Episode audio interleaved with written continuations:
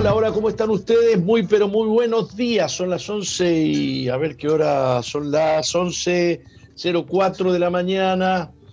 Eh, y estamos dando comienzo a nuestro programa Misión Vida para las Naciones de la Iglesia que Dios plantó en Uruguay para que juntos alcancemos lo imposible. Soy el apóstol Jorge Márquez y les bendigo en el nombre precioso y poderoso de Jesús.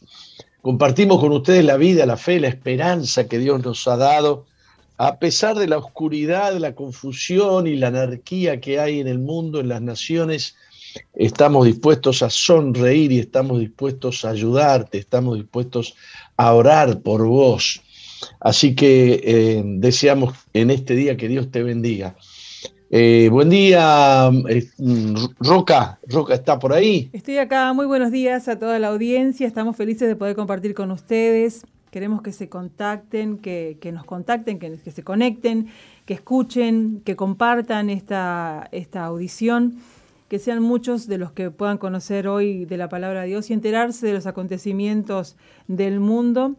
Cristo viene pronto, por eso estamos compartiendo nosotros a través de la radio el Evangelio.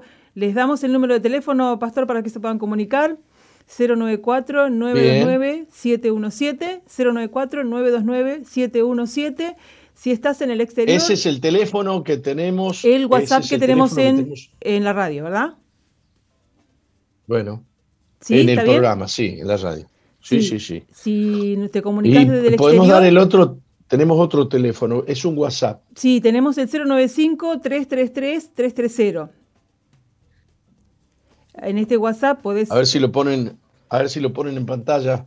En este WhatsApp podés comunicarte para pedir oración, para hacer alguna consulta, para agendarte para este las WhatsApp, Este WhatsApp es de la iglesia, este WhatsApp es para que te comuniques con nosotros, nos hagas preguntas, donde hay grupos, amigos, en otros lugares llamadas células, para que, eh, para que te inscribas, por ejemplo, para la para las reuniones del fin de semana porque tenemos que cumplir un protocolo, vos te inscribís y ya nos ahorrás el, trabajo, ¿no? de, estar eh, llenando un, formulario a la entrada del culto.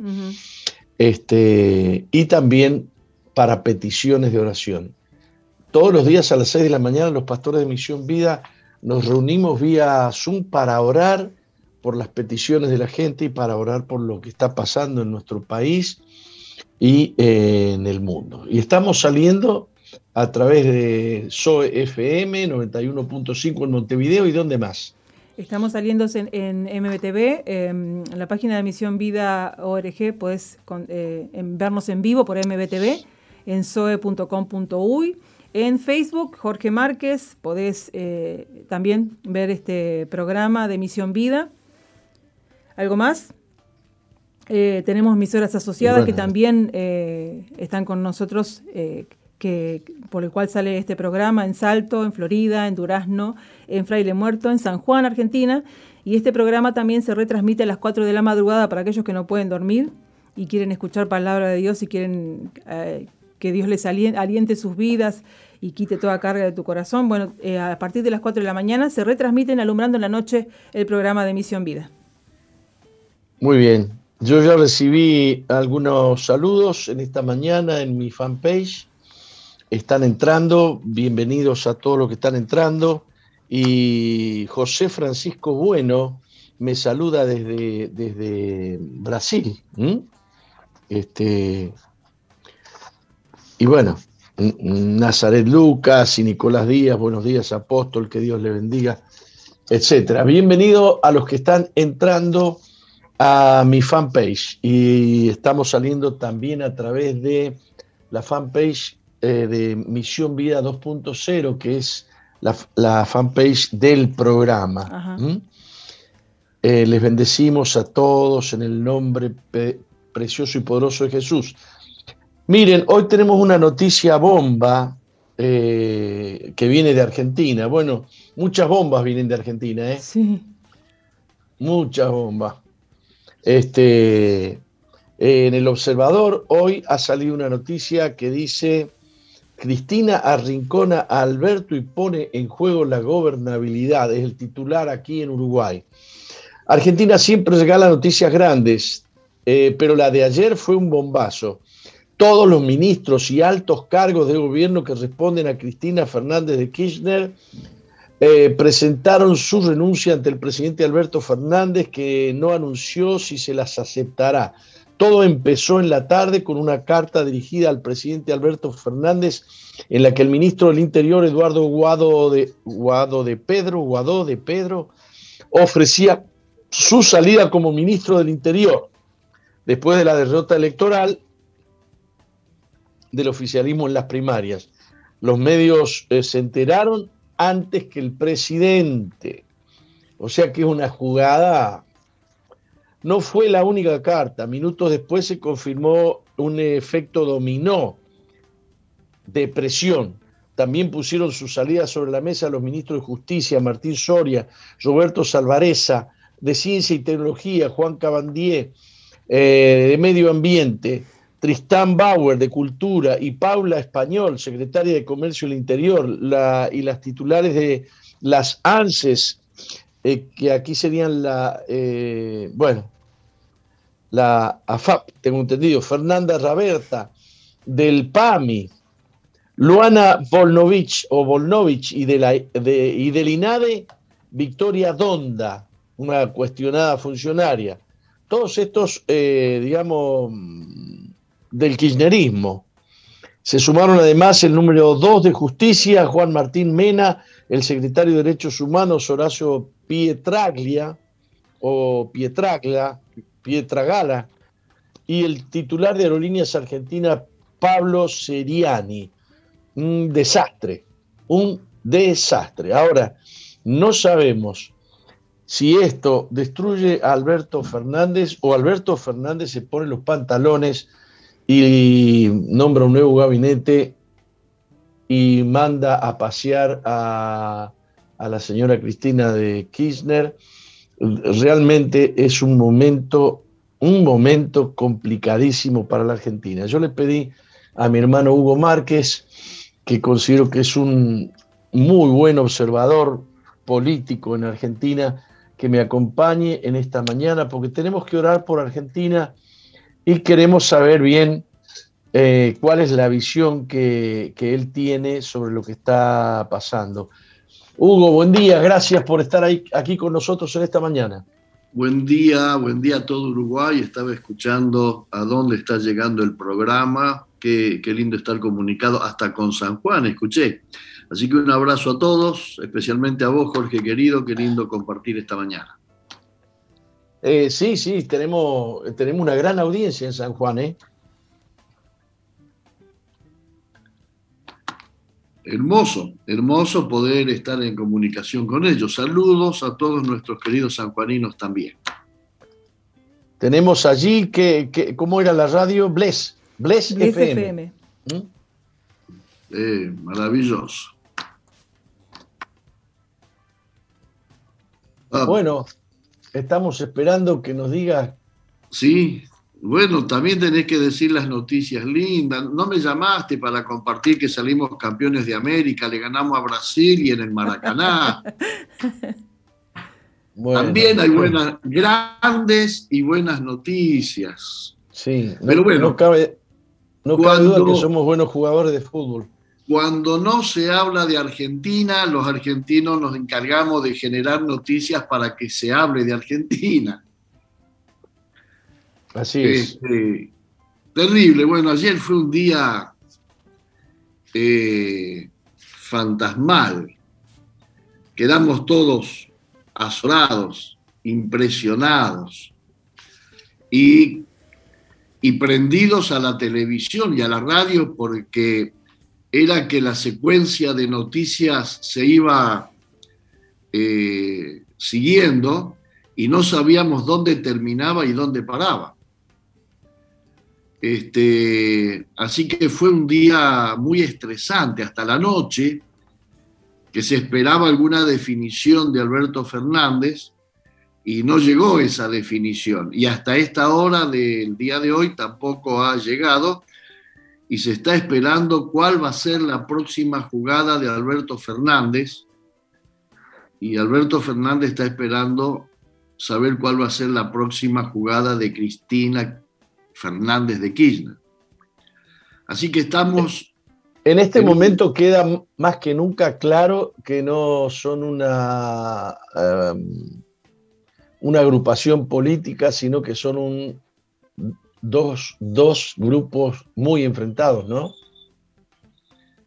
Eh, es una alianza que la derrota electoral puso en evidencia lo que todos sabíamos, que los unía el espanto, nada más, que, que no había una visión unida de la política, eh, sino que, los unía, que los unía la necesidad de lograr el poder.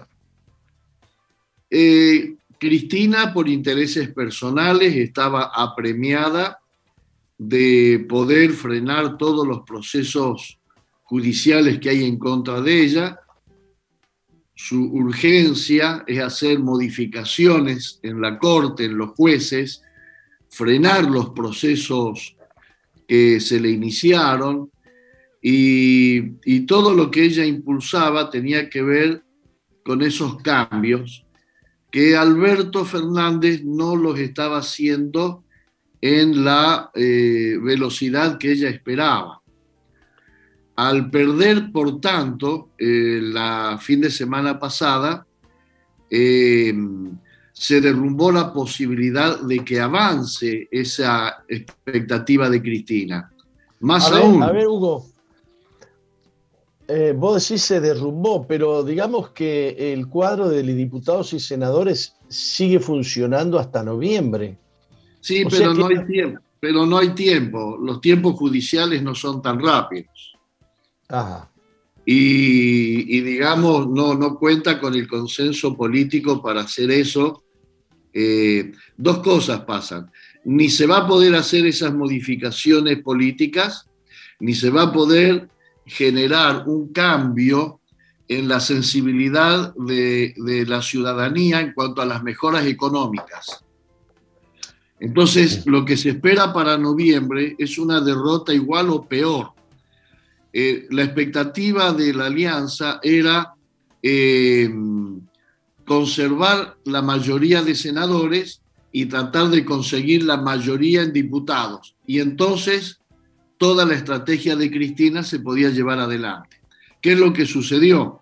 Los números dicen que la mayoría en diputados, imposible conseguirla, eh, naufragó. Y la mayoría en el Senado, que el peronismo tiene desde hace años, la van a perder. Entonces el gobierno se debilita, queda con minoría en las dos cámaras y no van a poder avanzar en los intereses personales de Cristina. Cristina va a quedar expuesta a los juicios orales que ya tendrían que estar funcionando. Que debían haber funcionado hace tiempo. Por supuesto, por supuesto.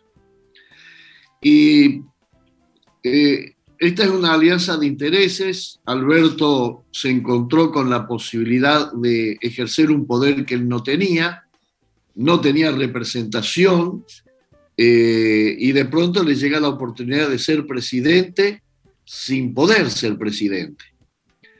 Y bueno, las políticas de estos últimos dos años...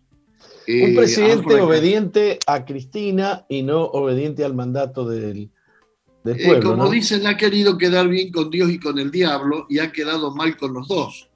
Ha quedado mal con el pueblo y ha quedado mal con Cristina.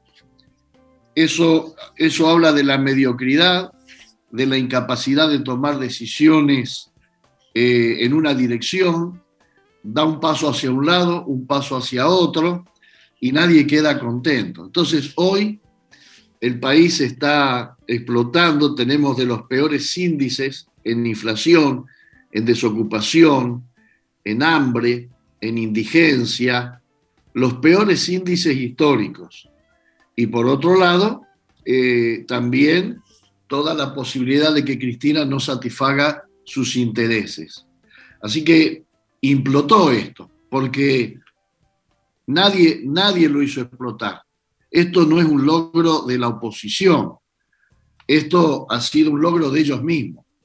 Ellos mismos encendieron una bomba dentro de su propia alianza.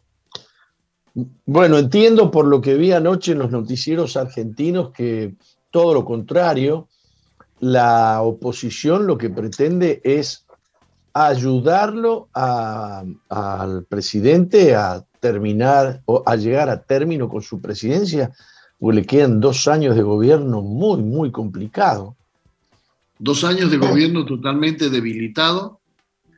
Tenemos una oposición en general, no, no, no, nadie en particular, en general una oposición muy republicana, muy democrática y muy responsable, que no ha aprovechado esta situación, porque en otros momentos históricos, al revés, en que el gobierno de la oposición estaba débil, el peronismo los empujó con el dedo y cayeron. Gobiernos que cayeron porque el peronismo aprovechó esa situación de debilidad. Hoy está ocurriendo algo distinto. Se, se apoya la estabilidad institucional, se apoya la investidura presidencial para que esto continúe, porque ya sabemos que lo peor que puede pasar es un golpe. Así que la oposición está actuando racionalmente, republicanamente, pero hay una ferocidad dentro de la alianza gobernante muy fuerte, son realmente carnívoros y no sabemos dónde se van a detener. Por eso hay expectativa de cuál va a ser el próximo paso de cada uno, qué va a pasar el presidente se está fortaleciendo con los gobernadores, con los intendentes, con la CGT y con algunos movimientos sociales, diferenciándose de Cristina. y, con el respaldo, y con el respaldo, cierto respaldo de la oposición. Y de la oposición. Por primera vez va a tener cierto poder, cierto poder, porque ese poder es simplemente para que siga en el sillón de Rivadavia pero no es un poder para poder gobernar este, con todo lo que requiere la, presidencia de una nación. Y por otro lado, Cristina se está aislando, eh, el kirchnerismo se está aislando de la sociedad, pero sigue teniendo un núcleo duro muy fuerte. Pero los comentarios, y yo comparto eso, es que acá empezó la muerte del kirchnerismo que va a haber un desgranamiento y va perdiendo eh, poder e influencia. Así es, eh, aparentemente. Eh, te pregunto, te pregunto, ¿no podría ser una gran oportunidad de Alberto Fernández de recibir todas esas, de aceptar todas esas renuncias que no han sido renuncias para irse, sino que la, han puesto a disposición, ¿no? Eh, y hacer un, armar una estructura propia y, darle por la cabeza al kirchnerismo y terminar de enterrarlo? Eh, una vez, hace años atrás, leí un artículo en, una revista cristiana. Hablaba acerca del pastorado, de los equipos de pastores y hablaba acerca de la importancia del segundo violín, hablando de, en equipos de trabajo, eh, el lugar y la importancia que tiene el que está segundo o el que está tercero. Fernández es una persona que no tiene liderazgo propio y no tiene capacidad de decisión y es una persona bastante insegura. Él siempre ha sido un componedor de la película, de la política por detrás. Él ha actuado siempre por detrás y a nombre de. Y, un escudero. Esto, lo está, y esto lo está demostrando, porque él ayer mismo tendría que haber actuado con decisión y haberles aceptado. Pero no les acepta por miedo, porque quiere dialogar, porque quiere ver si otra vez se ponen de acuerdo y lo peor que puede pasar es otra vez, otra vez, que se muestre su propia debilidad a no aprovechar esta situación y ponerse por primera vez en todos estos años como el hombre fuerte de la política. Porque el poder ha estado en Cristina. Esta es su oportunidad. Y si él no la aprovecha, y bueno, va a ser un tiempo perdido. Entonces yo temo, temo que él no lo haga. Temo que él no lo haga, porque él tiene un exacerbado concepto del diálogo y del acuerdo. Pero en estos momentos, como lo han maltratado, no da para el diálogo y el, consenso. Que funcionarios de segundo nivel descaradamente le renuncien por televisión. Que su ministro del Interior, él estaba yendo en helicóptero a una reunión en, en, en la periferia de Buenos Aires y él se entera de la renuncia de su ministro, el más importante que tiene, arriba del helicóptero. El responsable del helicóptero. Entonces, que él quiera dialogar con personas que lo maltratan así, lo exponen así, lo ridiculizan así, nadie lo va a respetar. Si él mismo no se hace respetar, ¿quién lo va a respetar? ¿Cómo puede ser que una mujer como Donda le renuncie generándole una crisis. Ya tendría que haber aceptado esas renuncias, ya lo tendría que haber hecho y, poner el riesgo del país, eh, poner el riesgo de, la situación que se pueda plantear en manos de los otros. Contale, contale, contale a, la, a la audiencia quién es Donda, porque acá en Uruguay mucha gente no debe saber quién es. Donda es una eh, secretaria de, del INADI, que es el Instituto de, en contra de la Discriminación, que es la que más ha combatido a la iglesia y, lo único que defiende es al colectivo LGTBI y a los pueblos originarios. Es una mujer que eh, es hija de desaparecido y cuando, cuando surge en política parecía una buena un buen cuadro, pero empezó a mostrar la hilacha, tan corrupta como los demás, y se descubre que la mujer que trabajaba en su casa, ella le pagaba con el sueldo del INADI. Y como con la pandemia no podía ir a trabajar, ella la despidió. Y en Argentina está prohibido despedir gente en este tiempo y hay que pagarle doble indemnización y dónde la echó sin pagar. Ella le hace una denuncia y entonces ella le ofrece un cargo en el INAL. Espera, la, empleada, la empleada, la empleada, eh, doméstica. La empleada, doméstica. Sí, y entonces ella le paga con un cargo del gobierno, es decir, con nuestros propios impuestos. Mm. Es un cargo menor, el INADI es un cargo menor, digamos, que el ministro que los ministros que han renunciado. Pero lo que le ofrece es que pague el pueblo. Claro. A su empleada. Bueno, pero, pero que Fernández la mantenga en el gobierno muestra la debilidad de Fernández. Si hoy Fernández no recibe la renuncia de todos ellos, se hunde. Eh, va, va, a quedar eh, como lo que la gente piensa, que es un títere. Al final está cediendo a la presión de Cristina. De hecho, la prensa le dice Albert Títere, ¿no? Albert Títere. Hace rato. Sí, sí. Y, eh. él eh, quiere, en sus discursos, está forzando su elocuencia, queriendo mostrarse fuerte y se nota más su propia, su propia debilidad.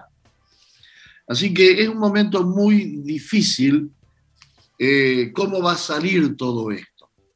Es una crisis nunca visto. Que la mitad del gabinete renuncie y, bueno, hay algo que decir, Jorge. No renuncian oficialmente y no firman la renuncia. La ofrecen. La hacen verbalmente para presionarlo. Claro. Presionado. Y, además mandan a la prensa el dato antes Sí, el presidente se, se iba enterando por medio de la prensa. Qué increíble. Eh, entonces, sería un error gravísimo que él los reintegre. Y ¿Habrá, gente, habrá gente que cercana a él que le está dando consejo en este sentido. ¿Habrá gente de la oposición que le esté dando consejo en este momento? Bueno, hay gobernadores que, han hablado con él y lo están respaldando para que él tome las decisiones. Una de las posibilidades que existen es que estos gobernadores e intendentes de ciudades importantes eh, sumen eh, nombres para ocupar los lugares que dejarían estas personas. Entonces, Alberto Fernández se estaría haciendo fuerte con los gobernadores, con los intendentes, con, la, con algunos de la CGT y con algunos movimientos sociales es pero una no, de las posibilidades. Pero no, no debe pasar de hoy. No, no, hoy hay una gran movilización en Buenos Aires de dos grupos eh, eh, sociales muy fuertes, el movimiento Evita, que es peronista, en apoyo a Alberto. En apoyo a Alberto. Eh, no puede pasar de hoy, pero bueno, ya nos tiene acostumbrado Fernández, que es indolente y es capaz de dejar pasar los tiempos y es capaz de dejar a todos con las ganas. Así que eh, no se sabe qué va a hacer él. Pero si él no acepta la renuncia, aparece como cediendo a las presiones de Cristina. Si acepta la renuncia, va a haber una crisis en la Cámara de Diputados, en la Cámara de Senadores, en el gabinete, pero él va a salir fortalecido para estos próximos dos años que quedan. El hecho es que acá se acabó la posibilidad de reelección y se acabó la posibilidad de que el Frente para Todos gane en las próximas elecciones. Bien, ah, le vamos a hacer entender un poquito esto a la audiencia. Eh, se se terminó la posibilidad que gane el kirchnerismo y se terminó la posibilidad de que gane el peronismo. En el 23. la, y se terminó la posibilidad de que gane la alianza entre ellos dos. ¿Algo así estás diciendo? Correcto. Sí, sí, eso se... Es muy fuerte lo que estás diciendo. Eh, ¿Sería no solamente el entierro del kirchnerismo, sino también del peronismo? No, no, el peronismo es como los gatos, tiene siete vidas, se va a reciclar, van a pasar unos años. Hay un peronismo que no apoya a Cristina, se llama peronismo eh, republicano. Hay un peronismo moderado que hace tiempo se ha ido separando y que en estas últimas elecciones ha apoyado a distintas expresiones no kirchneristas ese kirchnerismo se va a ir eh, reagrupando, que tiene que ver con estos gobernadores que apoyan ahora al, al presidente, porque los gobernadores también se han visto maltratados por Cristina, han sido ignorados en todas las decisiones. Y los intendentes también. El único momento en que le piden ayuda es para las elecciones, para que territorialmente apoyen pero ellos se sienten muy frustrados porque no han sido tenidos en cuenta en nada. Entonces, esta es la oportunidad de que esos gobernadores se hagan fuerte eh, a través del apoyo a Fernández. Bueno, ayer hubo una reunión con el otro Fernández, ¿cómo se llama? Aníbal. Con Aníbal Fernández. ¿De qué extracción es Aníbal Fernández? Él es de una extracción que proviene de él mismo. Él saca provecho de todo. De cualquiera. Es una persona que políticamente es muy importante, pero digamos a los ojos del electorado es una persona totalmente despreciable. Por eso no tiene ningún consenso para... No tiene, no tiene estructura, digamos, no tiene gente que lo vote. no tiene gente que lo vote, no, no, no, tiene una, una imagen negativa muy alta. Ahora, qué extraño, qué extraño que haya tenido una, que el presidente lo haya llamado, porque ayer fue a la Casa de Gobierno, ayer a la tarde, y habló con el presidente. Sí, no sé si habló con el presidente o fue él, porque son amigos desde la época de Kirchner, los dos eran ministros. Yo lo escuché decir, yo lo escuché decir en una entrevista, hablé con el presidente, hablamos de política. puede ser que el presidente lo haya llamado para preguntarle de qué lado estás, ¿me vas a apoyar o no me vas a apoyar? Porque él está a cargo de un organismo gubernamental eh, este, muy grande que tiene que ver con las minas de Río Turbio en el sur, con un presupuesto muy alto. Así que él, él está dentro de, de, ese equipo de trabajo que Fernández se pregunta de qué lado está, ¿me va a apoyar a mí o a Cristina? Y hay algunos que dicen, ni, yo quiero apoyar la unidad, pero la verdad que la unidad está rota, yo no sé con qué la van a unir. Esto ha llegado a un límite y hay algunos que sueñan con que esto se subsane, pero bueno, le podrán dar una mano de barniz, pero por adentro va a estar partido esto no tiene retorno. Claro. Bueno, Hugo, este, nos has dado un panorama muy interesante, muy importante. Eh, yo quiero pedir oración por ese gran país, Argentina, que vez tras vez se ve tan polarizado, tan quebrado, eh, siendo un país tan rico y teniendo y teniendo gente tan noble adentro, ¿no? Porque hay gente noble, trabajadora, eh, gente que apunta al desarrollo, no, no, es gente que se queda.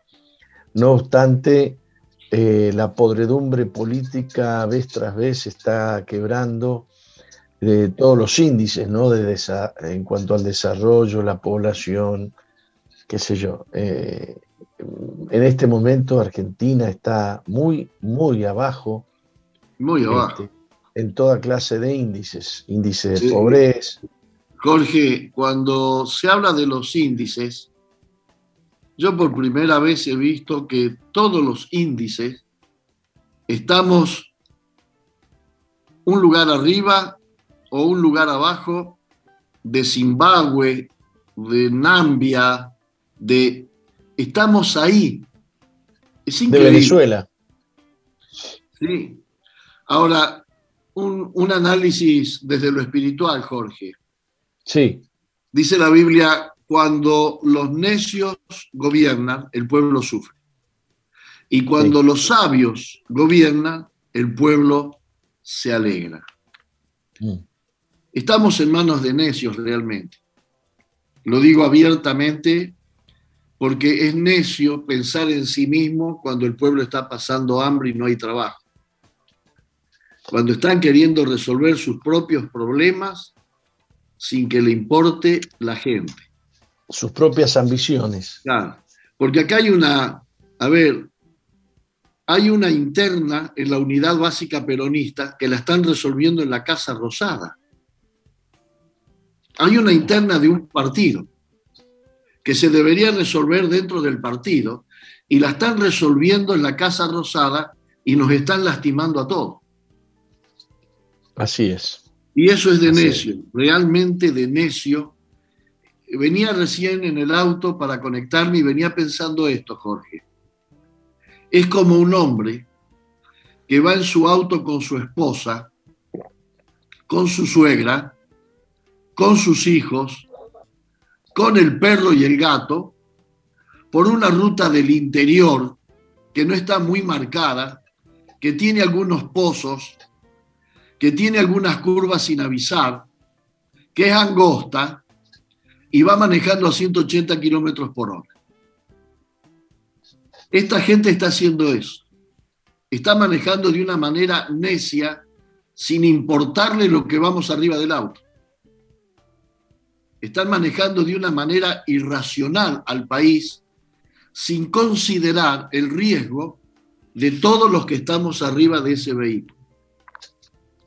Es penoso y es triste. Y gracias por las oraciones de Uruguay, a quien siempre admiramos, no solo desde la iglesia.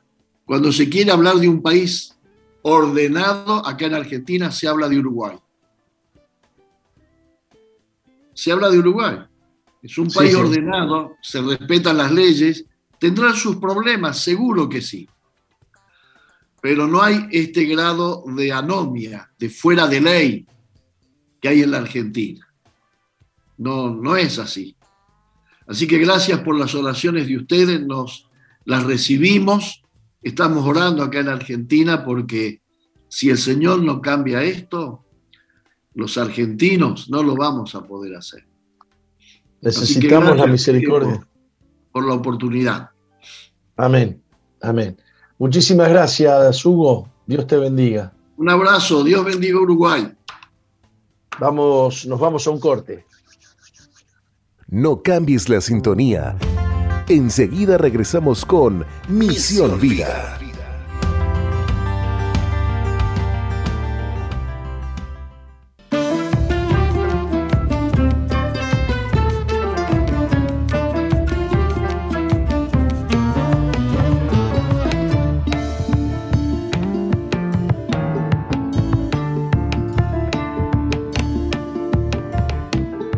Continuamos con Misión Vida. Eh, este, qué linda charla con mi hermano. No es porque sea mi hermano, pero es qué bien el panorama que nos ha pintado, ¿no? Sí, la verdad que sí, eh, muy bien, sí. Tendríamos que tenerlo de corresponsal, ¿no? Para que nos cuente cosas de Argentina. Eh, sí. Yo creía que iba a decir, tendríamos que tenerlo de pastor acá. Eh, güey. Eh, ¿quién dice, no? Que venga a predicar, invitado. No, a reemplazarme. No, no, no, eso jamás. Eso jamás. Eso jamás. Bueno, este. Eh, Roca, le vamos a contar a la audiencia las actividades que tenemos sábado, domingo y lunes. Em, este, primero le decimos hoy a la, a la, audiencia de que están los grupos amigos que se tienen que inscribir. Eh, que en distintos barrios... No, escribir no. Que se tienen que anotar en eh, a través del 09... No, ellos no, sí, sí. No, no, no, no, no, no, no, no. Bueno, bueno. Los grupos amigos no necesitan inscribirse. Ya me di cuenta que usted no va a ningún grupo amigo. no, este, que tengo lío con todo este tema todavía. Me estoy, me estoy ayornando, me estoy adaptando. Entonces, hoy hay grupos amigos en distintos barrios de Montevideo. Bueno, si no fuera por eso, no se reirían. No, no. Lo, que pueden hacer, lo que pueden hacer si se quieren reunir hoy en un grupo pequeño, en una casa de familia, cerca de, su barrio, los que nos están escuchando, pueden buscar, eh, eh, pueden eh, pedir ayuda al 095-333-330 o consultar la página web de Misión, Vida, que generalmente... Que, mm, que, bueno, está más o menos a veces actualizada la nómina de los grupos amigos y los eh, domicilios. Es una cuestión que nos cuesta bastante mantener actualizada porque deja de funcionar un lugar amigo, se abre otro, etcétera, etcétera. Pero ahí más o menos van a encontrar un dónde congregarse en un grupo pequeño en casa de familia. Siga entonces. De lo contrario, bueno, se puede eh, comunicar al 095-333-330 para informarse, ¿verdad? ¿Estoy bien? Sí, sí, sí. Perfecto. Tres trigos, tres, tres trocaban trigo. bueno, el próximo lunes tenemos una reunión especial de Sucot, ¿no? Eh, una reunión especial de Sucot, no, el lunes, el lunes iniciamos la celebración de Sucot, sí. Claro, una de las tres fiestas, que es Sucot, que eh, tenemos el próximo lunes a las 19 y 30, así que ya vayan agendando para ese día. Eh, muy El lunes vamos a tener una celebración como la de anoche. ¿Usted no, vino anoche? Precioso, no, no, porque tenía que hacer la prédica del domingo y eh, mientras hacía la prédica escuchaba algo de la reunión de anoche, pero la verdad que estuvo precioso, precioso. Siempre se aprende, ¿no? aún, aunque, aunque repitas y repitas eh, términos y, muchas cosas, todavía nos cuesta que quede fijado esos conceptos, ¿no? estamos aprendiendo también nosotros. Pero la verdad que sí, da, da gusto escucharla todo el tiempo y, aprender y bueno, y seguir expectante de todo esto que está aconteciendo, ¿no? De que va a acontecer en algún momento, pero que en realidad estamos celebrando para aquel gran día de lo que va a acontecer. Bueno, y, y entonces, sábado y domingo tenemos reuniones normales. Sí. Reuniones normales. Sí.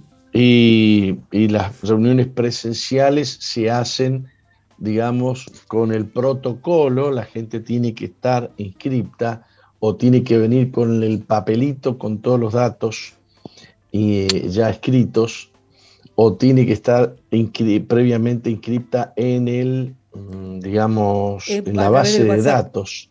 ¿Verdad? A través del WhatsApp. Sí. Este, o inscripta mm, por los pastores o los líderes de la, de la iglesia. ¿eh? Bien, así que a las 11, a las 16.30 y 19.30 horas son las reuniones del domingo. A las 11 de la mañana, 16.30, 19.30 el domingo, 19.30 el sábado. Sí, el sábado 19.30. Eh, en el templo central. Ajá. Bien, y el lunes comienza Yom, eh, perdón, Sukkot, la fiesta de, las, de los tabernáculos o la fiesta de las cabañas, que recuerda el tiempo en que el pueblo de Israel vagaba por el desierto y hacía una especie de, de enramadas ordenadas por Dios eh, que lo cubrían los cubrían del frío, del sol, etcétera, cada vez que acampaban, cada vez que acampaban tenían que hacerse una enramada donde vivir, eran como beduinos del desierto, ¿no? Claro, claro. Este, durante 40 años vivió así, pero la Biblia habla del desposorio, de, cómo eh, el pueblo de Dios acompañaba a Dios, eh, fue como el casamiento de Dios con su pueblo, y Dios los sacó de la miseria de la esclavitud de, Egipto. Entonces Dios ordenó una fiesta de siete días que, hay que, que se respeta todos los años, son siete días en las que mm, se celebra en familia. Cada familia hace una, una cada familia hace una, una tiendita con cañas, con ramas, con carpa, este, para recordar aquel tiempo, pero digamos que yo interpreté, interpreté este, y entendí que esta fiesta se refiere a las bodas del Cordero de Dios. Si Yom Kippur es la fiesta de la venida de Cristo, de la, de la gran trompeta, como hemos visto, y vamos a ver algo ahora también, vamos a repetir enseñanzas de anoche. Este, entonces, este, ah, la fiesta de, de, de Sukkot es una fiesta que pertenece a la siguiente etapa, a la venida de Cristo, y ya en esa etapa en esa etapa estamos en el milenio, en esa etapa de las bodas del Cordero, eh, tenemos, hemos resucitado, hemos sido transformados, se nos ha dado un cuerpo incorruptible eh, y estamos ya en otra dimensión. Estamos, estamos en las bodas del Cordero. Ajá y tenemos un, cuerpo glorificado como el que tiene Cristo cuando resucitó al tercer día. Así que comenzamos esta celebración el lunes a las 19 y 30 horas en nuestro templo central. Ahí está, me gustó eso que acaban de poner ahí, un cuadrito de mm, eh, Sukkot. Les cuento que como se trata de las bodas del Cordero, las chicas van a danzar con vestido de novia. Wow. ¿Mm? Sí, señor, van a ver unas cuantas chicas danzando con eh, vestidos de novia.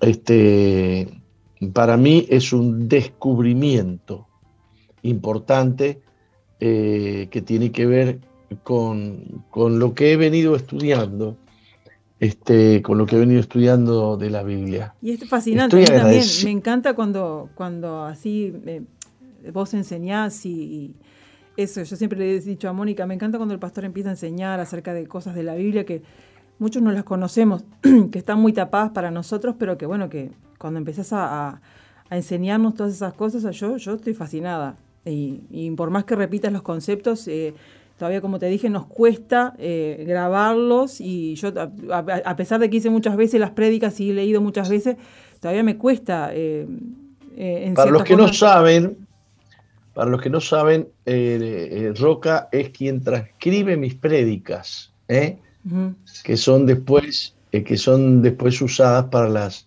las lecciones que se dan en los grupos amigos, etcétera. Pero están muy lindas. muy este, lindas. Bueno, les cuento que eh, hoy es Yom Kippur, no anoche. Era anoche y hoy. Desde la puesta del sol de ayer hasta eh, la puesta del sol hoy, Y, hoy hoy tenemos sol. Gracias, Señor, que tenemos sol. hasta la puesta del sol de hoy es Yom Kippur. Y nosotros queremos saludar con mucho amor y con mucho cariño a nuestros hermanos de, descendientes de Israel.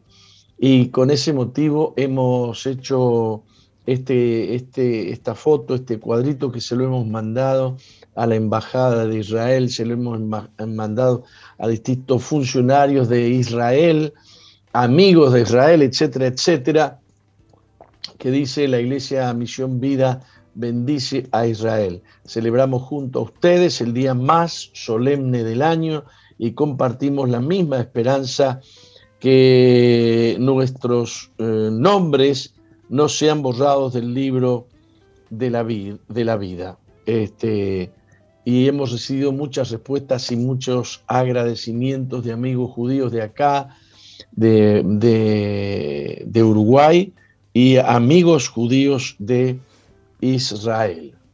Este, a todos un, gran abrazo. Mi, convencimiento, nuestro convencimiento es que no somos dos pueblos distintos, sino que somos un solo pueblo. El olivo representa a la nación de Israel y la Biblia nos enseña que nosotros, los que no somos judíos, hemos sido injertados, ¿eh? injertados en el olivo verdadero y formamos parte de ese olivo. Ese es el olivo que viene a, buscar Jesús. Algunos creen que no, que Jesús viene a buscar la iglesia por un lado, el pueblo judío por otro. No, no. Es, es como que Jesús viene a arrancar, hemos sido injertados en el olivo y Jesús viene y arranca todos los injertos y se los lleva y, que, y deja el árbol acá. es, tan malo que sean. ¿eh? No, no, nos lleva todos. Somos un mismo pueblo. Bueno, veamos, veamos. Eh, eh, la luna, la luna es, es testimonio de, estas eh, festividades. Esta es la luna que hemos fotografiado de Yom Kippur acá en Uruguay. Luna creciente, luna creciente. Termina en luna llena el día 15 del mes séptimo, que coincide, creo que coincide con el lunes 20, que el próximo lunes. Le voy a pedir, averígüeme bien con qué día, cuál es el día 15 del séptimo, si es el día lunes. Eh, bien, eh, la luna es testigo porque estas festividades proféticas tienen que ver con la posición de la luna, con las fases de la luna. Y sigamos, y sigamos. Eh, vamos a enseñar algo de lo que vimos ayer, Yom Kippur, eh, una, de las palabras, una de las palabras que se utilizan para describir eh, esta fiesta que lo utiliza el pueblo judío, significa Neilá. Neilá significa el cerrar de las puertas, el cerrar de las puertas. Es la fiesta que anuncia que algún día las puertas se van a cerrar. Cuentan eh, historias de la época del Imperio Romano después de la ascensión de Jesucristo, que eh, después de ascendido Jesús al cielo, varias ceremonias en el templo, en el templo de Herodes, porque la ceremonia de Yom Kippur siempre termina cerrando las, puertas del templo. Y entonces eh, cada año los rabinos o los, sacerdotes terminan la fiesta y cierran las puertas del templo. Y se encontraron y se encontraron con que al otro día las puertas estaban abiertas. Estaban abiertas. Y al año siguiente cerraban las puertas y las puertas otra vez estaban abiertas. Y no se explicaba por qué se abrían las puertas. Y la señal es esta, que las puertas habían sido abiertas para los gentiles, el Evangelio de Jesucristo eh, se estaba predicando, ah, se había abierto la puerta para la predicación del Evangelio a los gentiles. Y había comenzado lo que Jesús llamó el tiempo de los gentiles. Y la puerta estará abierta, que es la puerta de la gracia, que es la puerta de la salvación. Estará abierta hasta que el tiempo de los gentiles termine. Y en ese último tiempo, antes que se cierren las puertas, vendrá un gran arrepentimiento a Israel y reconocerán al Mesías.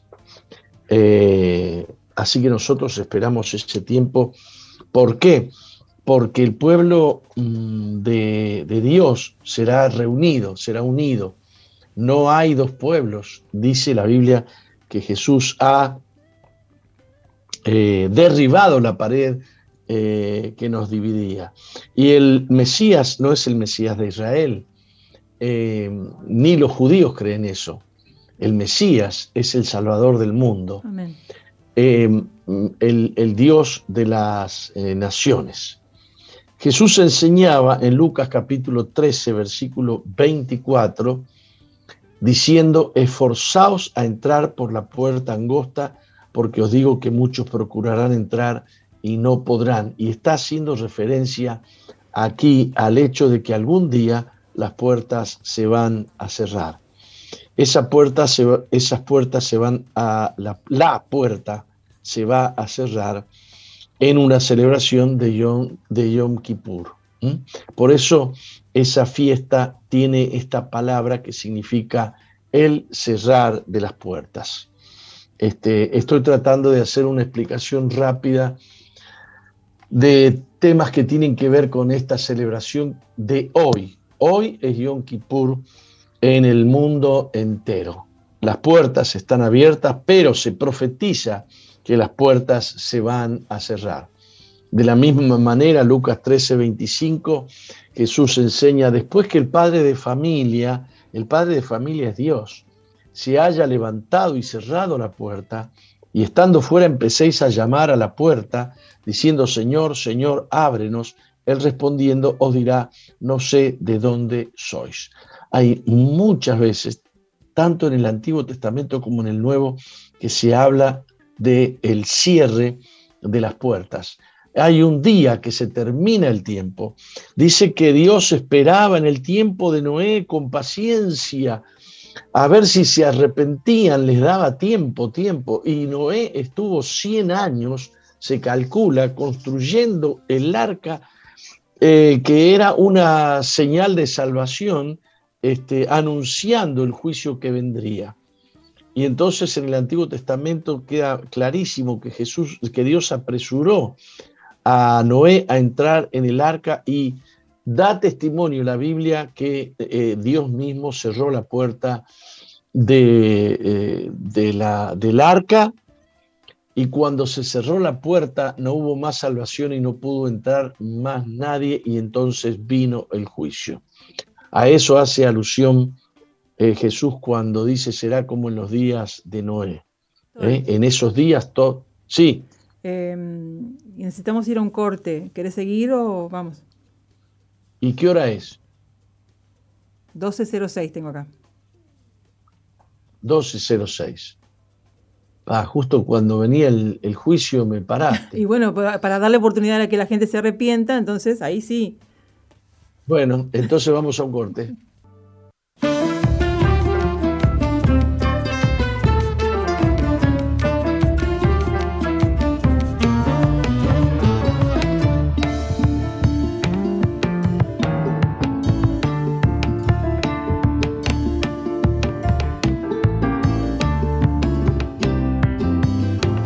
Bueno, continuamos con Misión Vida, ¿no?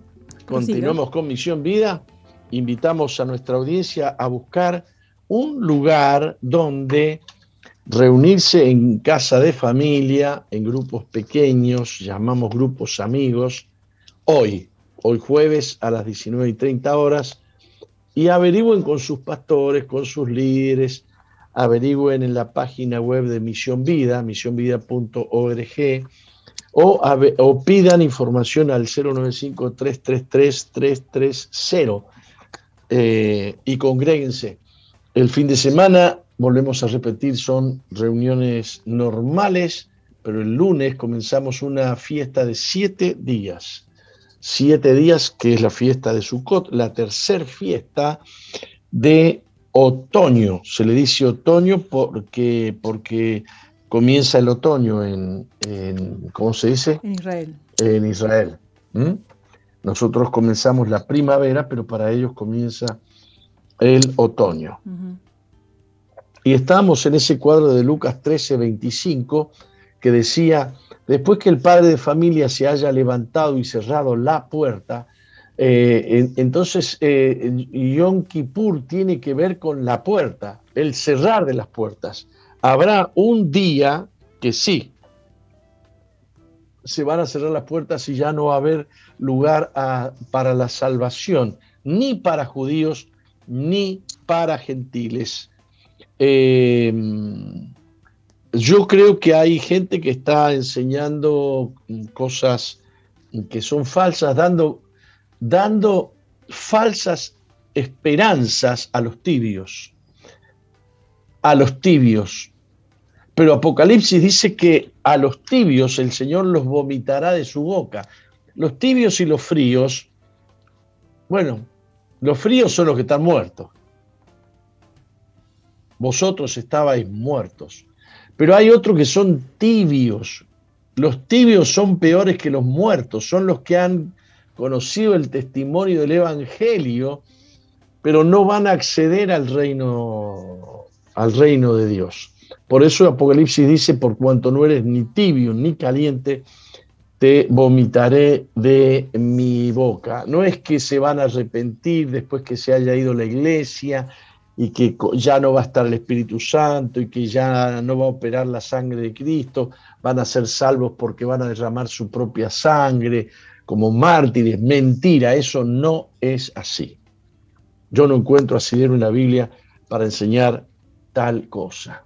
Eh, lamento si se enojan por lo que yo estoy enseñando, pero eh, hay una fiesta profética que dice que un día las puertas se cierran. Y cuando las puertas se cierran, dice, estando fuera, empecéis a llamar a la puerta diciendo, Señor, Señor, ábrenos. Él respondiendo dirá, no sé de dónde sois. Y hay muchos, muchos versículos en la Biblia que hablan precisamente de eso, que cuando se termina, se termina. No hay dos o tres resurrecciones. Hay una sola, la primera resurrección para los que han creído en Cristo. Y la, la segunda resurrección, eh, o la segunda muerte, perdón, eh, es la que está reservada para los, eh, los, que son condenados. ¿Mm? No hay dos resurrecciones. Vamos al próximo cuadro, también en Mateo 25, 10, pero eh, mientras las vírgenes iban a comprar, vino el esposo y las que estaban preparadas, las que estaban preparadas, entraron con él a las bodas y se cerró las puertas. Vuelvo a repetir, el tibio es el que conoce el Evangelio, pero no tiene vida espiritual. le ha dado lugar la carne, le ha dado lugar al pecado, el pecado domina su vida. Y aquí ocurre lo mismo. Las vírgenes dice que todas tenían lámpara. Las vírgenes dice la Biblia que todas tenían aceite, pero hay algunas que no tenían suficiente provisión, no tenían la unción, no estaban preparadas para el tiempo. Eso significa no estaban limpias, emblanquecidas, purificadas, tenían arruga y el Señor Jesús está preparando una iglesia que lo espere, puro, pura, limpia, expectante. Eso de que para qué sirve que yo lea el Apocalipsis si Cristo me va a llevar igual. ¿Vos te crees que te va a llevar de, de chancleta y de ruleros? ¿Vas a estar preparada o no vas a estar preparada?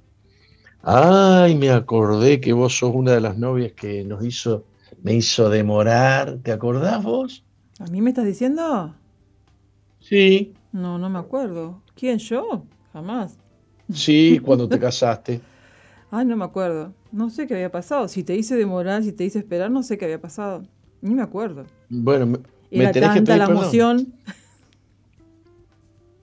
Era tanta la emoción, porque yo enseñé también que las vírgenes esperan al novio, pero hemos dado vuelta a la torta nosotros. El novio espera a la novia y la novia a la hora que está toda la iglesia llena de gente todavía se está pintando las uñas.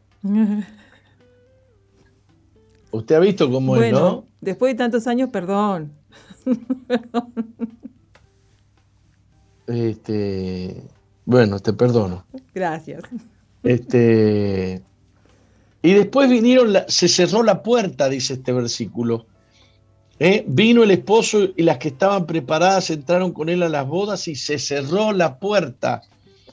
No dice quedó entreabierta, no dice que el, el que cuida la puerta le dice, bueno, la voy a abrir dos horas dentro de unos días. No, no, no, no, se cerró la puerta. Después vinieron en las vírgenes las otras vírgenes, las insensatas, diciendo, Señor, Señor, ábrenos.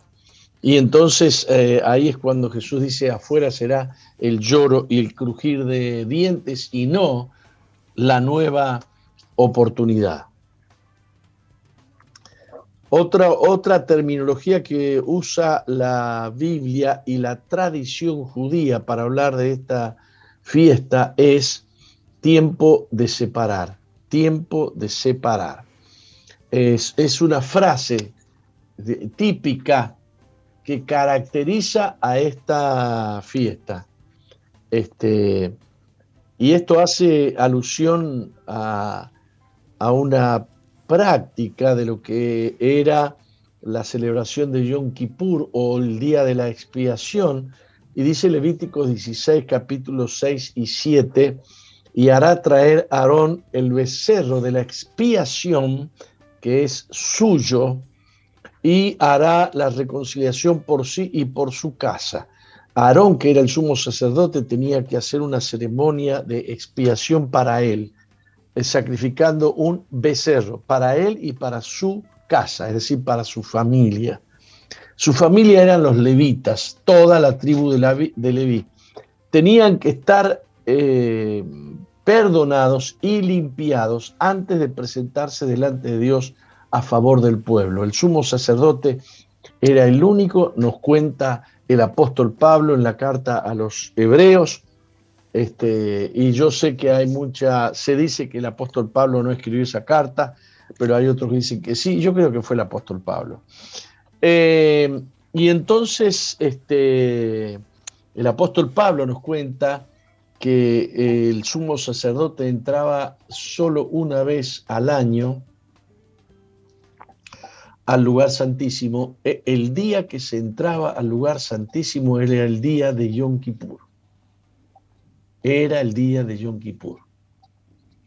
Eh, y entraba una, y una, un, no hemos sabido que era el día de Yom Kippur. Hemos leído mil veces, hemos aprendido mil veces, pero no sabíamos que era el día de la, de la expiación, el día de la luna creciente, el día eh, el día 10 del mes séptimo. No sabemos eso los cristianos porque no hemos eh, indagado ni hemos estudiado, digamos, las, las enseñanzas del Antiguo Testamento, eh, diciendo que eso pertenece a la ley, que pertenece a los judíos, pero no.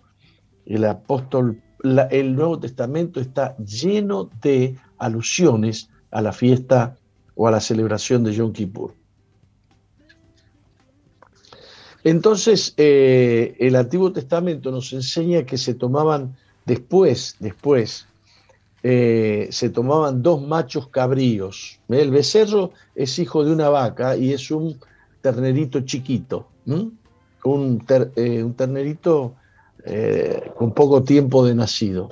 Este era el que se usaba para la expiación del sumo sacerdote y de su casa. Pero después que había sido reconciliado él y su casa delante de Dios, eh, tomaba los dos machos cabríos ordenados por Dios y, y, los presentará a los dos machos cabríos delante de Jehová a la puerta del tabernáculo de reunión.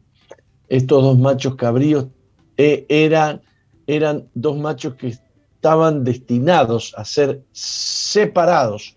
Uno para Adonai. Adonai significa el Señor y el otro para Azazel. Azazel significa el demonio, Satanás. Y tenían dos destinos muy distintos.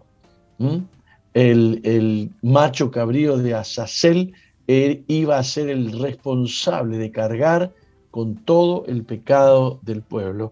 A ese macho cabrío se lo... Oh. se lo arrojaba un despeñadero, ¿no? Era despeñado. Sí, sí. Pero se salteó el, Mauricio, ¿no?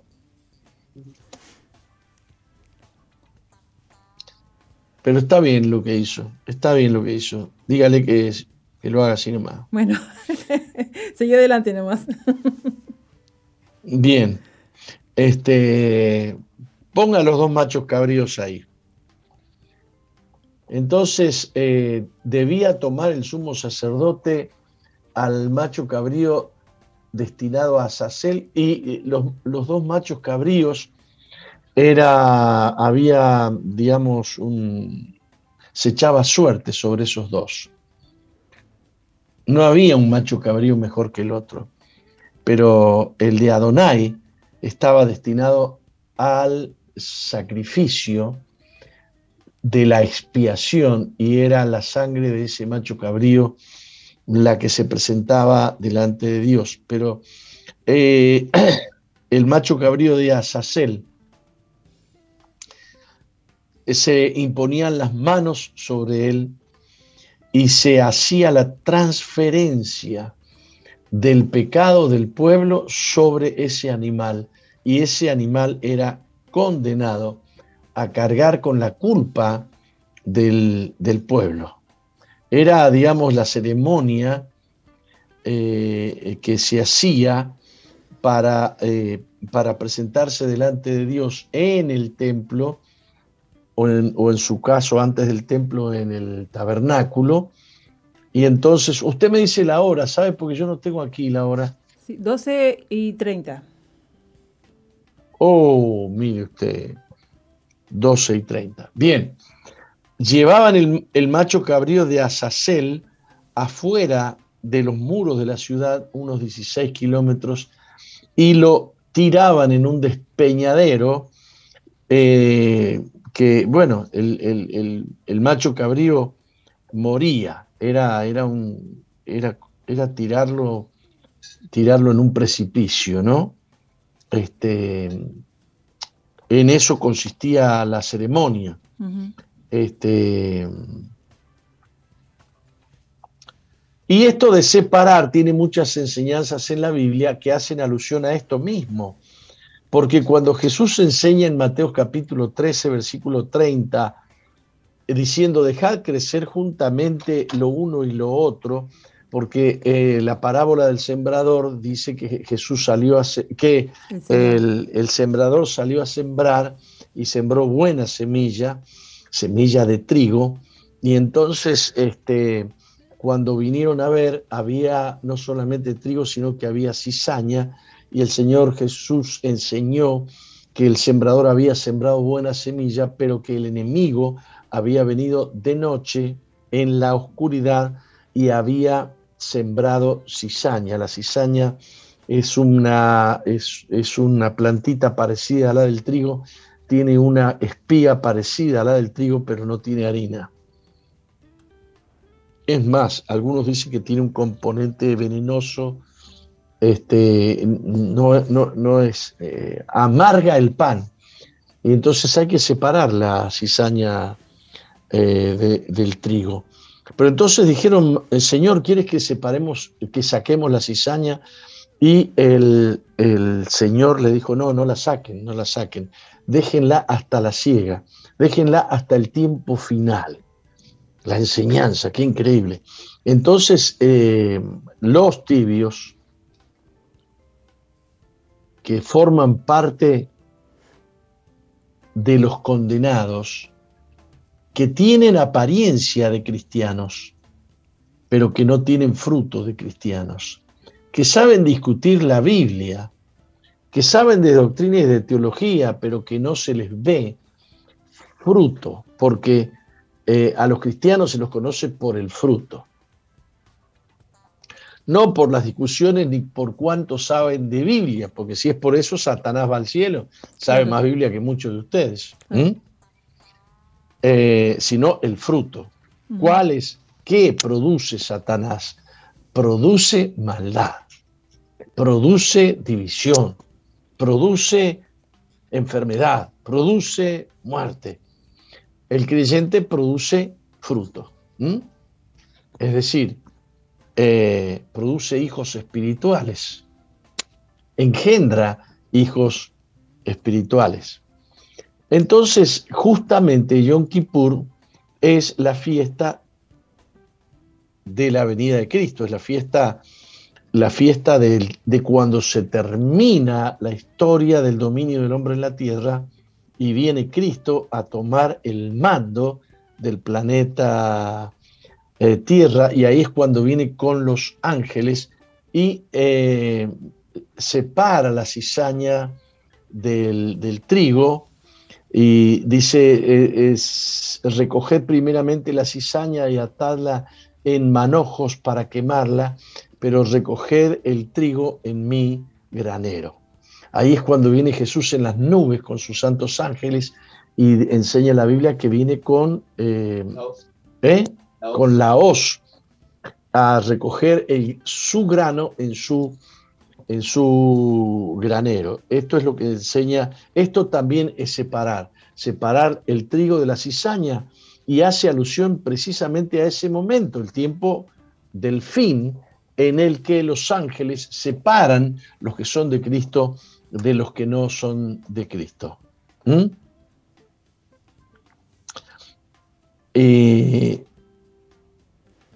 Y bueno, mañana hablaremos de la vendimia. ¿Mm? Bien. Porque la vendimia también es un término que, que habla, que habla de la fiesta de Yom Kippur.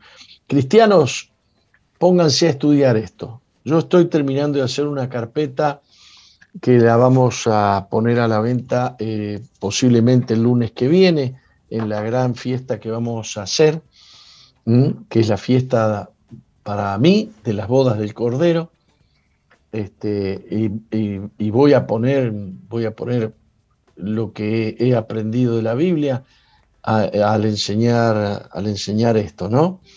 Este, y, y ahí vamos a, poner a la venta esta carpeta para que los cristianos puedan exprimir, escudriñar, porque yo sé, como dice eh, Roca, que he repetido muchos conceptos, pero yo sé que, que la gente no... no sí, todavía nos eh, cuesta asimilar, por eso está bueno que lo repitas.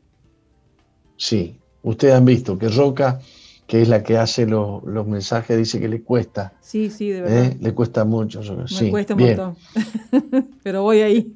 Eso, eso que me puso Mauri ahí, póngalo de nuevo, es la tapa de la carpeta que vamos a estar vendiendo que muestra las puertas cerradas. En la fiesta de Yom Kippur se cierran las, eh, las puertas y automáticamente viene la vendimia, que es el, la cosecha de las uvas que son, eh, que son eh, puestas en el gran lagar de Dios, en el gran lagar de Dios. Así que, bueno, vamos a un pequeñísimo corte y volvemos eh, con más Misión Vida. Muy bien. ¿Sabías que el general José Artigas era un ávido lector de la Biblia y que muchas de sus frases tienen su influencia? Que los más infelices sean los más privilegiados. General José Artigas. Defiendan la causa del huérfano y del desvalido. Al pobre y el oprimido, háganle justicia. La Biblia.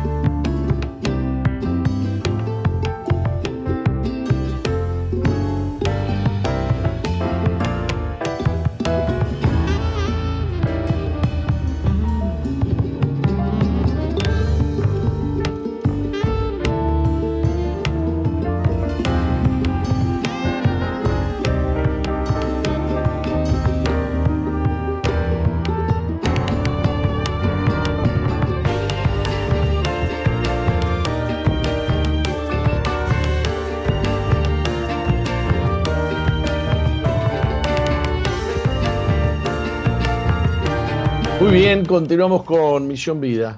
Continuamos con Misión Vida, son las 12.43. Eh, Antes que me eche roca, vamos a ir rápido Jamás. al testimonio de hoy. Este, ahí está Pablo Rodríguez Long, que me dijo que tenía una pregunta medio complicada porque él ha leído que la palabra sacel en hebreo es chivo expiatorio es una de las versiones. Azazel tiene varias, este, yo te pido, Pablo, eh, que busques más información acerca de ese nombre, ¿de acuerdo? Es una de las acepciones. ¿Mm? Eh, muy bien. Me gusta cuando hay gente que se interesa. Ay, ¿qué hice yo? Ay, ¿cómo hago? Ahí está. Este, ya está, ya está. En algunas cosas ya me manejo casi solo. Yo estoy eh, voy a tratar de ir a la iglesia de Montevideo, que hace mucho que no voy. Dios me ayude, dice Lucy Perdomo. Dios te bendiga, Lucy. Eh, este, muy bien. Y ahora, este, por supuesto que vamos a presentar a Noelia, que otra vez se fue para atrás y tiene mucho techo la toma. Este, y mm, tenemos a Noelia Silva, este, que nos va a contar su testimonio, eh, que se crió con su madre y sus hermanas. Buen día, Noelia, ¿cómo estás? Buen día, apóstol, ¿cómo estás? ¿Todo Yo feliz de verte, feliz de verte. Hace mucho, que, hace mucho que estás en Misión Vida. ¿Cuántos años hace que estás? Hace ocho años va a ser ahora en septiembre. Bueno, ya estamos en septiembre, ahora es fin de septiembre. Ocho años. Vos, vos sos de esos soldados firmes, ¿no? Sí, estamos acá, estamos firmes. este La verdad que verte la cara me alegra porque te tengo registrada como una de esas personas que ha prevalecido en el tiempo, que ha permanecido. Este, eh, pero dice. Dios ha sido bueno. ¿Eh? Dios ha sido bueno. Dios ha sido bueno. Eh, y Noelia dice su testimonio que se crió con su madre y sus hermanas. Evidentemente, no con tu padre, ¿no? Sí, eh, sí, me crié con mi mamá, este, mis dos hermanas, nunca viví con mi papá. Mi crianza fue con mi mamá y mis dos hermanas. ¿Lo, conociste a tu papá? Lo conocí eh, de grande, cuando tenía 15 años. ¿Qué causó en vos no tener a tu papá ¿Y qué impresión tuviste cuando lo conociste a los 15 años? Y muchos eh, inseguridades, eh, muchos, muchos temores.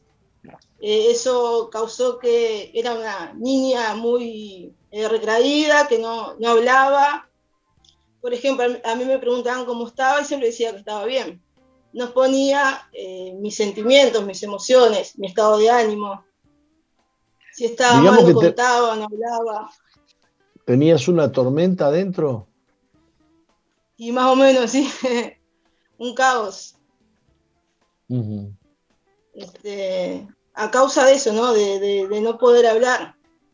Como que me armé, creo que de niña, una coraza como que siempre estaba bien, como que nunca me pasaba nada, y en realidad, y en la realidad no. Y así fue, o sea, toda mi vida hasta que conocí a Cristo. Uy, te acostaron, mirá. Bien, ahí está. Que te dejen así como está. Este, parece ser que vos ibas con tu mamá desde chica a la iglesia. Sí, eh, yo empecé a la iglesia eh, a los, al año más o menos. Eh, al, año, año y medio de vida, mi mamá me empezó a llevar a la iglesia. Ella iba cuando era ondas de amor y paz a los comienzos cuando, vos tenías cuando vos tenías un año de edad ya no estaba tu papá no. No estaba.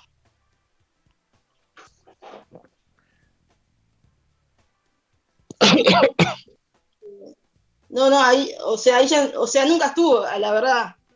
Y vos pasaste por esas angustias que pasan algunos chicos de que miran a otros chicos que tienen papá o que tienen el cariño de un papá pasaste por, esa, por ese, ese dolor de, y de preguntarte por qué otros tienen papá y yo no tengo papá.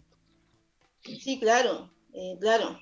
Eh, me lo pregunté toda mi niñez y, parte de, mi adolescencia, ¿no?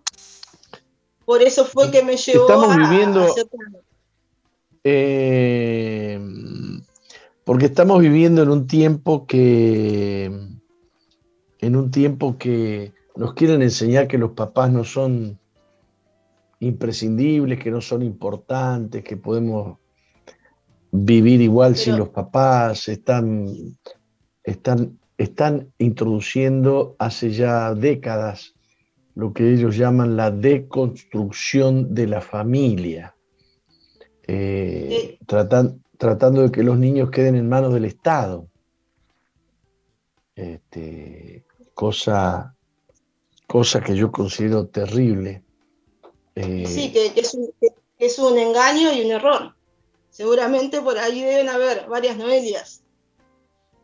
Eso, eso.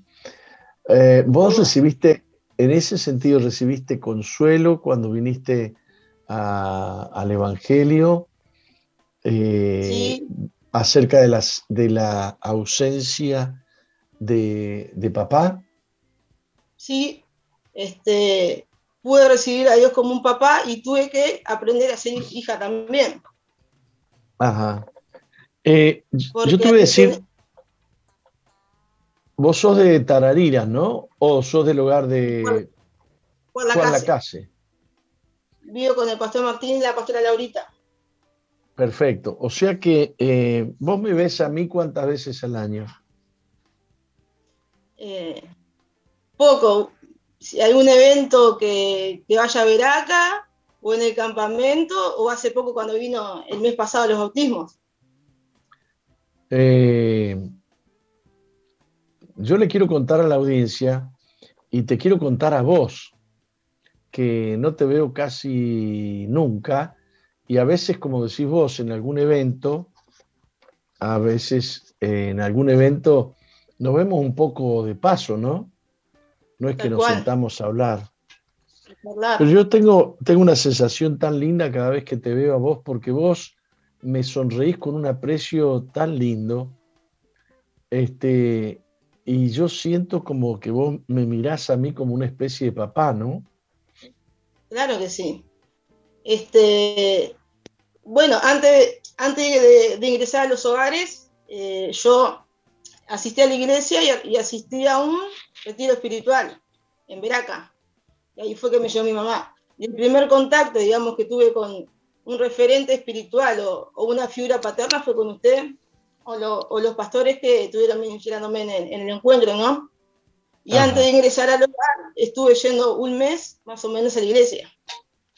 ¿Y eso te hizo bien? Sí, tal Ese contacto con la figura paternal. Por supuesto. Y como le dije, tuve que aprender también a ser hija, ¿no? No tener una relación o un contacto. Dios me tuvo que enseñar. Y eh. aprender a, ver a Dios y, a mis autoridades o a mis pastores o a los referentes espirituales que Dios me ha puesto como, como papá, ¿no? Y aprender a amar. una de las cosas que sucede muy a menudo es que personas que tienen heridas profundas en el corazón por la ausencia de padre, no pueden ver a Dios como padre, porque la palabra padre está acuñada en el corazón como una palabra que duele, ¿no? Sí, sí, tal cual. Fue por eso que cuando llegué a la, a la adolescencia, que yo fui hasta los 12, 13 años más o menos, concurrí a la iglesia. Llegó un día que no quise ir más y porque, claro, no, no, conocía a Dios como papá y tampoco tenía una relación. Entonces yo no, entendía cómo la gente podía ver a Dios como un papá y yo no. Entonces fue todo ese menjunje de cosas en el corazón que no me, no me permitieran acercarme a Dios. Ajá. Y la Biblia dice que tenemos que referirnos a Él como Padre. Padre nuestro que estás en los cielos, ¿no? Eh, Jesús hablaba de mi Padre que me envió. Este, no es el psicólogo, no es el psiquiatra, no es el gobernador de turno, el que te puede, eh, el que te puede, digamos, mm, brindar esa, esa figura afectiva, eh, de consuelo, de consejo, eh, te puede hacer bien un psicólogo, te puede hacer bien un psiquiatra, pero la, necesidad que tenemos nosotros de una figura eh, paterna está grabada en nuestro ADN, ¿no? Tal cual. Es que creo que, nacemos. Sí. Sí, decilo, decilo. Que digo que nacemos con esa necesidad de papá, por algo Dios los creó. Claro. Eh, vos fuiste desde chica a la iglesia, pero decís que en algún momento te rebelaste, te cansaste, no, no, no, no, no pudiste eh, congeniar con el Evangelio, ¿no? Sí, como le conté hace un ratito, la adolescencia, eh, decidí este, dejar de concurrir a la iglesia siempre yendo a misión vida este, desde chica. Y bueno, tenía. Sí. No, dale, dale, tenía. Que tenía la, o sea, la insistencia de mi mamá de perseguirme, ir, pero bueno, hasta que un día dijo, te dejo decidir, que no me podía obligar, ¿no? Ir a la iglesia. Si bien el último, cuando empecé la adolescencia, sí me llevaba medio obligada, hasta que ta, yo me rebelé y no quise ir más. ¿A qué edad te rebelaste y no quisiste ir más? Y dos, 12, 13 años más o menos. Cuando arranqué el liceo, arrancando el liceo fue. saliendo de la escuela, 12 años. Eh, ¿Ahí vivías en dónde? Ahí vivía en Colón. Tenía grupo. En Colón. En mi casa había en Colón, en mi casa había grupo amigo que tampoco asistía, llegaban eh, los líderes en ese momento, ellos venían, yo me iba. Eh, tampoco asistía el conmigo en mi casa. Llegaste a ser un desastre. Dice aquí que salías mm, por la noche, que tomabas alcohol eh, y dejaba. Dice que un día alcoholizada frente al túnel de, la, de nuestra iglesia, una amiga de la iglesia. Te estabas por No, la, amiga, no era de la iglesia, sino que era una amiga del trabajo, eh, que, salíamos, y justo fue en el entonces cuando Uruguay salió campeón de América, y que íbamos caminando rumbo al estadio, este, y empezamos a tomar eh, bastante, bastante. Y me acuerdo que yo estaba mal, ya me iba para los costados, y, me paré, no sé, como una especie de, locura, ¿no? y me paré arriba del túnel y justo me ve esta amiga, se da media vuelta y me dice, ¿qué haces? ¿Estás loca? Y me cincha por abajo. Wow. Estuviste a un segundo de irte al infierno. Y con el tiempo, bueno, después que, vine a Dios y Dios empezó a hablar mi vida, eh, Dios me trajo esa memoria. Y creo que tengo la convicción en mi corazón que Dios me dijo que el diablo me quería quitar la vida frente a la iglesia que fui de niña. Mm. Bueno, vos decís que tomabas bastante, pero acá dice que llegaste a un coma etílico. También. Bastante. Bastante, demasiado. Este, también una, noche de, baile que me fui con un grupo de amigas, eh, empecé a tomar y, a hacer entreveros y me acuerdo que, bueno, no me acuerdo, sé que lo, último que me acuerdo es entré el baile y perdí el conocimiento. Y tuve con una laguna mental varias horas, que hasta el día de hoy no sé qué pasó. No me acuerdo. Hace como y la otra cosa que, dice que a la noche te entraban eh, deseos de muerte, vos escuchabas voces, ¿cómo era eso? Sí, con 20 años, 22 eh, años, empecé a tener ataques de pánico por todos los, temores, como le dije, que no era de hablar, me guardaba las cosas, este, siempre estaba bien. Y mi cuerpo se empezó a enfermar. Al, no exponer como estaba, como estaba yo, eh, una, un día me levanto para ir a trabajar, como habitualmente hacía, y me senté en la cama y empecé a llorar.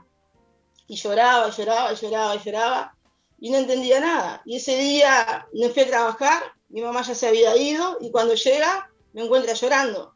Yo me levanté como a las 9, 10 y era las 6 de la tarde y seguía llorando. Y mi madre me lleva, a la emergencia y me dijeron que tenía ataques de pánico. Y de ahí empezó eh, otro derrumbe, porque tuve dos, meses con ataque de pánico y ya el último tiempo, antes de ingresar al hogar, este, las últimas eh, dos semanas ya no podía dormir, este, me acostaba y, tenía los pensamientos, esta noche te morís, esta noche te morís, puntadas en el corazón, falta de aire. Y las últimas tres, noches antes, de, entrar al hogar, y me, me, tuve me acostaba con mi mamá, porque pensaba que me moría. O sentía que me moría. ¿Cómo es tu vida ahora? y mi vida ha cambiado. Eh, al ingresar al hogar Veraca, a los, a los, tres días de estar viviendo allí, eh, pude dormir, porque ya hacía dos semanas que, no dormía. Este, Dios empezó el proceso de sanidad en mi corazón, en el cual pude, pude perdonar. Dios se, se ha llevado los miedos, los temores, eh, el pánico, se lo llevó en, en una semana. ¿A quién perdonaste? y perdoné a mi papá. Le tenías odio. Y sí, eh, odio, rencor, resentimiento, mucho enojo. Y Dios me ha hecho libre. ¿Y tu vida cómo es ahora? y mi vida cambió, es una, vida eh, feliz, tengo paz, puedo descansar, estoy sirviendo a Dios, tengo un grupo amigo, estoy sirviendo a la iglesia acá en el hogar. ¿A quién odias? A nadie. Gracias a Dios a nadie. Yo te he visto amar a la gente. Dios ha sanado tu, tu vida, ha sanado tu corazón. Este, tenés una sonrisa franca. Este, sos una persona a la que la gente se puede acercar y encontrar una, una mirada tierna, eh, amable. Bueno, eso es lo que yo vi. Capaz que vos tenés otras cosas que, que mejor no las contemos, ¿no? ¿Eh? y todo es, ha sido el amor de Dios. Sin duda que no, brotaba nada de esto de mí, por ejemplo, porque era muy soberbia, muy orgullosa, arrogante. Eh, no le preguntaba a la gente cómo estaba tampoco. Y ha sido Dios, sin dudas. Bueno, qué alegría me ha dado charlar contigo. Este es el poder del Evangelio, señores. Este es el Evangelio de Jesucristo. No me avergüenzo del Evangelio, dijo el apóstol Pablo, porque es poder de Dios para salvación de todo aquel que cree. Esta, esta chica, eh, Noelia, finalmente terminó creyendo en el Evangelio. Los hogares Veracas son una bendición tremenda. Fíjese que en una semana se le fue el pánico. Yo conozco gente que vive en pánico durante años, durante años. Eh, pero Dios le quitó en, los hogares Veraca el pánico en, unos días, ¿no? En unos días. Bien. En, la tercera noche ya pude descansar, a la semana se me fue el ataque de pánico, gracias a Dios. Qué bueno, qué bueno, qué bueno. Y hoy, eh, y hoy Noelia es un un instrumento de Dios, un arma de Dios para ayudar a otros que tienen pánico o ayudar a otros que odian o a otros que tienen un vacío existencial. Y así Dios está multiplicando este, la, semilla de su, de su granero. Así está Dios este, cosechando eh, almas para el reino de Dios. Bueno, terminamos acá, Noelia, se nos ha terminado el tiempo. Te agradezco muchísimo esta charla. Me, hace bien mirarte, verte. Yo cuando te veo, me alegra el corazón, porque siempre me saludás con una sonrisa tan linda. Yo le agradezco a Dios por, por la preciosa obra que hace en la gente, ¿no? Se le puede ver en una sonrisa que es gente de Dios. Dios te bendiga. Muchas gracias eh, por la invitación. Eh, por favor. Este, Roca, nos, nos vamos, ¿qué te parece? Sí, nos vamos sin antes... Si, eh, si, queremos te quedás, yo me voy. les recordamos, les recordamos del grupo Grupos Amigos esta tarde en distintos hogares, en distintos barrios, así que podés entrar a la página de misionvida.org o eh, comunicarte, mandar un WhatsApp para informarte al 095-333-330. Dios te bendiga, nos encontramos mañana.